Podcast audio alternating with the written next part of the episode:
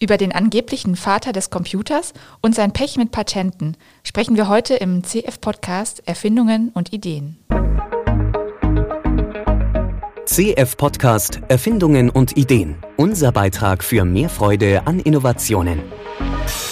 Herzlich willkommen zum CF-Podcast Erfindungen und Ideen, dem Interview-Podcast der Kanzlei Kohaus und Florax. Schön, dass Sie wieder reinhören. Ich bin Elena Winter und mein heutiger Gesprächspartner ist Dr. Fabian Vogelbruch. Mit ihm spreche ich über den angeblich ersten voll funktionsfähigen Computer der Welt, die sogenannte Z3. Hallo, Herr Dr. Vogelbruch. Ja, hallo, Frau Dr. Winter. Ja, vielen Dank, dass ich heute hier sein darf. Vielleicht mal einen kurzen Bericht ähm, zu dem vermeintlich oder vielleicht ersten vollständigen Computer der Weltgeschichte erzählen darf.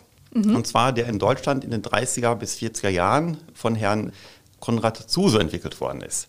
Herr Zuse war eigentlich ein Bauingenieur und dann 1935 mit dem Studium fertig in Berlin und ähm, war es einfach leid, diese stupiden Rechenvorgänge per Hand oder mit so einfachen Maschinen durchzuführen mhm.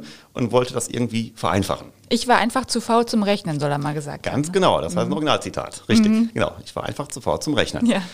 Und genau. dann hat er einfach einen Computer erfunden. Dann hat er angefangen, wahrscheinlich einen Computer zu erfunden. Mhm. Genau. Und das Ganze ging los bei seinen Eltern in der Wohnung in Berlin, im Wohnzimmer, mhm. wo er angefangen hat, ähm, mit der Laubsäge und so Blechplatten Ach. mechanische Schaltelemente herzustellen als Speicher quasi. Und was er halt gemacht hat, er hat einen Computer entwickelt, der komplett mit Eins und Nullen arbeitet, also digital arbeitet. Und zwar nicht nur was den Speicher angeht, sondern auch die Programmierung und die Rechensteuerung. Mhm. Und das quasi basierend mit diesen mechanischen Speicherelementen dann im Wohnzimmer bei seinen Eltern dann in mühevoller Handarbeit aufgebaut. Was haben die Eltern dazu gesagt? Die waren ganz begeistert, aber die haben ihn unterstützt. Also die haben auch mitgesägt mit der Laubsäge, Ach. dann mhm. diese Speicherelemente auszuschneiden aus den Metall-Blechwalzstücken. Mhm. Ja, und am Ende hat auch dieses erste Modell, der dann Z1 genannt wurde, Z für Zuse, 1 erste Rechenmaschine, ja. dann auch prinzipiell funktioniert. Also man konnte halt einfache Rechenaufgaben durchführen und man konnte ihn auch programmieren und zwar mit Hilfe von ähm, Kino-Lochstreifen. Also quasi ein Kinofilm wurde hergenommen mhm. und da wurde das Programm mittels Löchern eingestanzt und dann konnte der Computer das Programm verarbeiten, mhm. die Rechnung durchführen und das Ergebnis dann halt quasi ausgeben. Ja, beim Z1 war das noch beim so. Beim Z1 mhm. war das schon so, genau. Okay. Ja, und somit war das halt schon eigentlich ein ja, funktionsfähiger, digital ansteuerbarer Computer. Mhm. Der hat aber ganz rein mechanisch arbeitet. Das heißt, diese Speicherelemente wurden immer hinterhergeschoben zwischen 1 und 0. Mhm. Und Antrieb war ein Staubsaugermotor, Ach. der so eine Trommel drehte mhm. mit einer Geschwindigkeit von einmal pro Sekunde. Das war also quasi ein Computer mit 1 Hertz Taktfrequenz. Das ist ja irre. Okay. Mhm. genau, wahnsinnig schnell, ja. aber halt durch diese mechanischen Elemente nicht gerade zuverlässig halt. Mhm. Also die Maschine neigt dazu, dann irgendwann zu klemmen, da haben sich die Elemente verhakt und dann war sofort die ganze Rechnerei halt ähm, quasi halt gestört ja. und hat nicht funktioniert.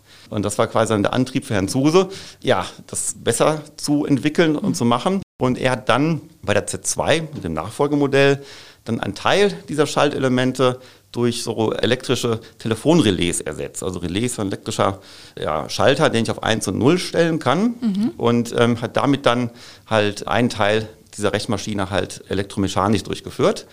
Und das hat super funktioniert. Und dann hat er dann quasi dann im dritten Entwurf bei der Z3 dann quasi die gesamten mechanischen Elemente, also diese Speicherelemente quasi jetzt durch diese Relais ersetzt. Mhm. Und das war dann quasi halt diese, dieser erste voll ja, elektromechanische Rechner, ja. der Z3. Der war relativ groß, habe ich mal gelesen. Das war wie so ein Kleiderschrank, ne? Der war genau. eher ein großer Kleiderschrank, ja. genau. Der war ziemlich groß, mhm. richtig, ja. Aber hatte keinen Monitor, keine Tastatur, nichts, ne? Das war jetzt einfach nur so ein Kasten. Das war ein Kasten, der hatte aber schon ein Ausgabeinterface. Man konnte mhm. also halt ähm, eine Ausgabe irgendwie darstellen und auch was eingeben halt. Natürlich kein Monitor im Sinn vom Kathodenstrahl-Monitor, wie damals die Fernseher schon aufkamen.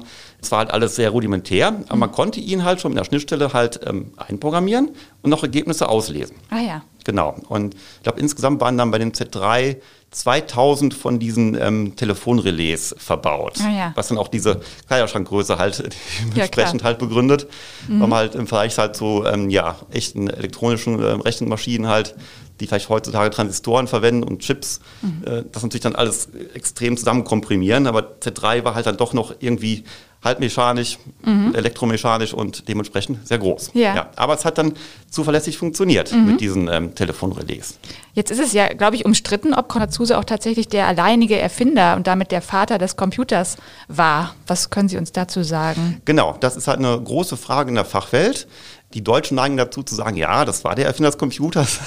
Mhm. Die meisten, ähm, ja, gerade Amerikaner denken eher, er war es vielleicht auch nicht. Also was dafür spricht, dass es zumindest der erste voll digital gesteuerte Rechner war, den es weltweit gab.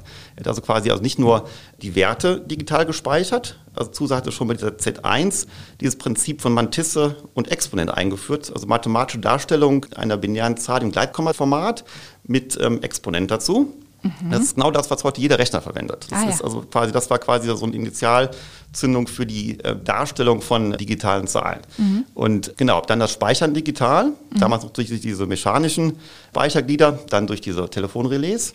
Was dann fehlte, war quasi der Schritt dann zu der echten elektronischen Speicherung halt. Also durch Computerröhren oder durch ähm, ja, Halbleiter mit Transistoren oder gleich ähm, integrierten Schaltungen, wo alles zusammen integriert mhm. wird irgendwie. Das war halt nicht drin. Wobei der Schritt jetzt eigentlich kein, kein wirklich großer Schritt war, weil es einfach ein Austausch gewesen wäre, halt ähm, Telefonrelais durch diese ja, elektronischen ähm, mhm. Schalter zu ersetzen mhm. letztendlich.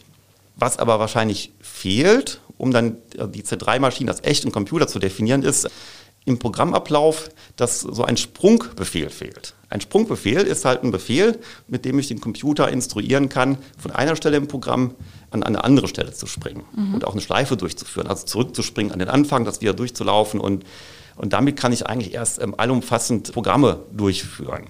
Ja. Und das war beim Z3 nicht vorgesehen. Mhm. Also man konnte halt da mit den Lochstreifen das Programm einspielen, das wurde dann stumpf abgearbeitet und dann war das Programm zu Ende mhm. soweit. Also Aber, diese universelle Programmierbarkeit. Mhm. Genau, die gab es nicht, wird auch mhm. als Turing-Fähigkeit bezeichnet und die war zumindest von Herrn Zuse nicht vorgesehen in der Z3-Maschine mhm. und auch nicht implementiert, mhm. zumindest nicht explizit implementiert.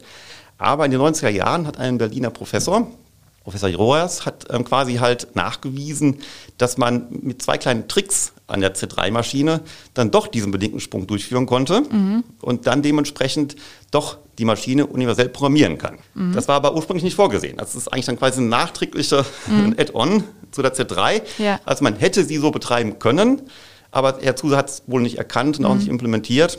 Und dann wäre es wirklich der Computer gewesen. Also dann wäre es eher gewesen, wenn man jetzt noch quasi diese Transistoren oder Röhren halt sich dazu gedacht hätte. Ah, äh, mm, statt, ja. Genau, aber das ist eigentlich jetzt, finde ich, kein großer Schritt. Das ist ja irgendwie halt ein nahe-links austauschen einfach mm. nur. Mm. Aber halt eben diese, diese Sprungfähigkeit ist halt schon ein wichtiges ähm, Merkmal vom echten Computer. -hmm. Das war halt ursprünglich nicht vorgesehen, aber wie gesagt, es ließ sich dann schon im Nachhinein trickreich implementieren. Yeah. Aber man muss auch sagen, dass dann diese, diese Umgehungslösung halt macht die C3 sehr langsam. Ach so. Ja, also mhm. es ist eher so ein theoretisches Konstrukt. Ja. Theoretischer Nachweis, es hätte irgendwie funktioniert, aber ähm, es war praktisch nicht praktikabel mhm. und auch nicht wirklich ähm, vorgesehen. Okay. 1941 hat Konrad Zuse seine Z3 einer Gruppe von Fachleuten ja präsentiert und im gleichen Jahr auch das Prinzip äh, dieser Z3 beim Reichspatentamt angemeldet. Aber so richtig Glück hatte er damit ja nicht, ne? mit den Patentanmeldungen. Im Endeffekt leider nicht. Mhm. Ja, genau. Und zwar die Patentanmeldung ist dann quasi nach dem Zweiten Weltkrieg dann nochmal in die Prüfung hineingelaufen beim Deutschen Patentamt. Ist mhm. dann auch zunächst erteilt worden. Dann ein Einspruch von den damals Triumphwerken eingelegt worden gegen das Patent. Und Triumph ist dann quasi nachher äh, zusammen zu Triumph Adler übergegangen. Rechenmaschinen, die haben auch halt also von Schreibmaschinen über einfache Rechenmaschinen äh, Sachen gebaut. Und angeblich wurden die auf ein IBM unterstützt, was diesen Einspruch anging. Mhm. Und die haben halt quasi halt dann die Patentfähigkeit von dem Patent in Zweifel gestellt. Mhm. Und das Verfahren ist dann wirklich lange gelaufen durch mehrere Instanzen bis hoch zum Bundespatentgericht, mhm. wo dann das Patent dann ja, widerrufen worden ist. Die haben zwar ausgeführt beim Patentgericht, es ist neu und auch auf jeden Fall eine, ja, schon eine gute, hervorragende Weiterentwicklung, aber halt nicht erfinderisch, mhm. weil halt eigentlich alle Komponenten quasi der Erfindung äh, bekannt gewesen sein sollten und dann halt diese spezielle ja, Zusammenschaltung ja für den Fachmann nahegelegend gewesen sein soll.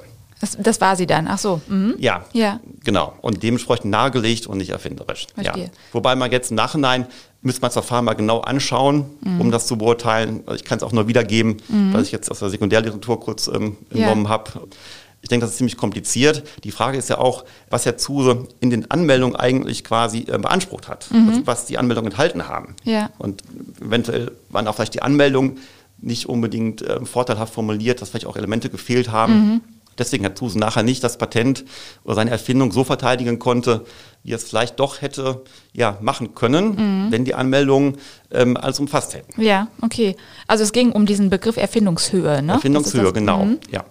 Ja, das Verfahren endete ja dann 1967 damit, dass alle Ansprüche abgelehnt wurden durch das Bundespatentgericht. Wie hat er darauf reagiert? War er da nicht total enttäuscht? Wissen Sie das? ich denke, er war enttäuscht. Mhm. Genau weiß ich so es auch nicht, muss ich zugeben. Ja, ja, genau.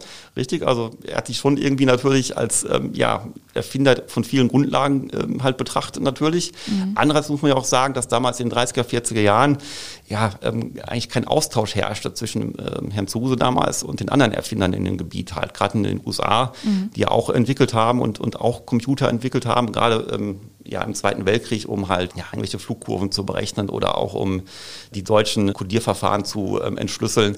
Insofern hat der Zuse quasi auch in seiner eigenen, möchte nicht sagen, Blase damals halt da vor sich hingearbeitet, mhm. aber halt doch entkoppelt von der anderen Fachwelt. Und mhm. insofern, patentrechtlich gesehen, ist natürlich alles, was zu dem Zeitpunkt irgendwo auf der Welt ähm, veröffentlicht gewesen ist, auch Stand der Technik. Und mhm. man nimmt an, dass der Fachmann das alles kennt ja. und dann berücksichtigt und gegenüber diesem gesamten Stand der Technik aus der ganzen Welt mhm. dann quasi seine Erfindung halt tätigen muss. Und ähm, ja, in Herrn Zuses Fall war es ja so, dass er quasi ganz isoliert alleine für mhm. sich dann diese Rechenmaschine da entwickelt hat, was ja eine wahnsinnig äh, tolle Leistung war, ja. muss man sagen. Und mhm. ähm, was aber halt eben bei der Würdigung der Patentanmeldung dann doch wieder keine Rolle spielt, weil da natürlich der Vergleich herangezogen wird, was haben andere in der Zeit parallel schon entwickelt. Mhm. Und das konnte er damals halt nicht wissen. Und insofern denke ich schon, dass er persönlich da sehr enttäuscht war, mhm. weil er es ja für sich selber alleine entwickelt hatte, aber halt patentrechtlich gesehen, mhm. ja, die Maßstäbe halt doch irgendwie anders anzulegen. Mhm. Aber die Anmeldeschriften, die existieren noch. Also man könnte theoretisch nachlesen, was er da formuliert hat und wo er eventuell Fehler gemacht hat in der Anmeldung die existieren alle. Mhm. Die kann man alle ja, auch herunterladen im Internet. Ja. Und mhm. es ist auch die Frage jetzt, was heißt Fehler gemacht? Ich meine, im Nachhinein ist es natürlich immer einfacher mhm. zu sagen, man hätte jetzt hier und da noch was, was mehr reinpacken müssen. Ich weiß auch jetzt nicht unbedingt, ob er jetzt die Anmeldung alle zusammen mit einem Patentanwalt direkt ausgearbeitet hat von Anfang an oder nicht. Was natürlich empfehlenswert gewesen wäre. Ja, und insofern ähm, muss man da halt dann genau einschauen an der mhm. Stelle. Interessant. Dann wurde ja die Z3 leider 1944 bei einem Bombenangriff zerstört, aber immerhin ein Nachbau soll heute im Deutschen Museum in München stehen. Haben Sie als Elektrotechniker sich das schon mal angesehen? War Sie schon mal vor Ort? Ich war schon mal vor Ort, habe ah. die angesehen, genau. Also der Nachbau ist, glaube ich, 1962 von der Zuse KG erstellt worden. Die Zuse KG ist quasi die Firma gewesen, die der Zuse, ich glaube, Ende der 40er Jahre gegründet hat. Mhm. Und äh, da hat er quasi halt Rechenmaschinen äh, produziert und äh, verkauft. Und die haben halt 1962 diesen Nachbau angefertigt und im Deutschen Museum dann in München ähm, zur Ausstellung freigegeben. Und ich war schon da und ja, es ist schon ähm, ja, beeindruckend, diesen großen Kleiderschrank zu sehen. Ja. und dass das quasi halt ähm, ja, der erste vollständig funktionsfähige digitale Rechencomputer war. Also würden Sie Konrad Zuse selbst auch als Vater des Computers bezeichnen? Ja, ich würde schon sagen, dass er zumindest ein Mitvater war des Computers. Mhm. Okay vielleicht nicht der Alleinvater, aber wie gesagt, es waren auch andere im Bereich parallel tätig, aber also gerade die Errungenschaften in der digitalen Abbildung des gesamten Systems. Das, mhm. das ist wirklich ähm, ja, schon ein wichtiger Grundpfeiler gewesen, den er gelegt hat und der heute noch in jedem Computer implementiert wird. Da war er zumindest ja, wohl der erste Erfinder. Mhm. Hat also einen wichtigen Grundstein gelegt. Ich denke ja. Prima. Vielen Dank, Herr Dr. Vogelbruch, für das Gespräch. Danke. Vielen Dank, Frau Dr. Winter. Noch mehr spannende Geschichten zu Erfindungen und Ideen finden Sie unter daidalos.blog.